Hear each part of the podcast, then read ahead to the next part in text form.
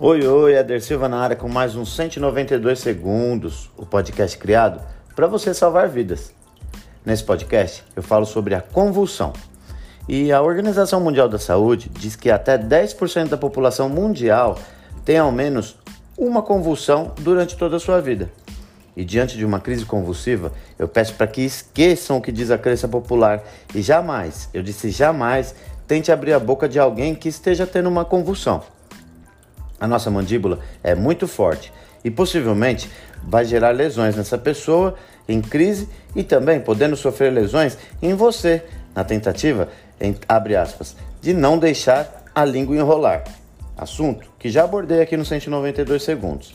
A orientação é lateralizar a pessoa, colocando a pessoa de lado para que ela não aspire saliva e também evite que a língua obstrua a passagem do ar. Lembrando, a coloração arroxeada é resultado da forte contração dos músculos respiratórios. Outra medida importante é tirar a pessoa de perigo, colocando a pessoa deitada no chão e afastar os objetos cortantes e móveis. E, se possível, remova adornos como óculos, colares, etc., protegendo sempre a cabeça dessa pessoa. As crises em geral duram cerca de 2 minutos, podendo se estender por até 5 minutos.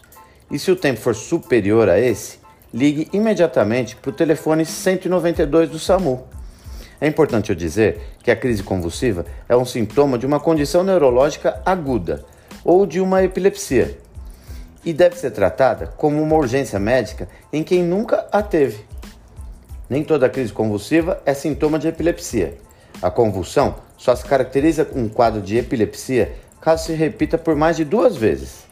A epilepsia é um distúrbio neurológico crônico que afeta a pessoa de todas as idades.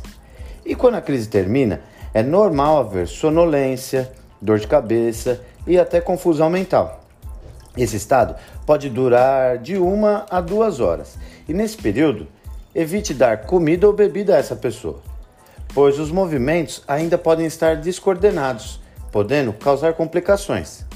Então, recapitulando, se você se deparar com uma pessoa em crise convulsiva, lembre-se sempre de manter a calma como prestador de socorro, acomodar a pessoa deitada no chão, afastando os perigos, como objetos cortantes e móveis.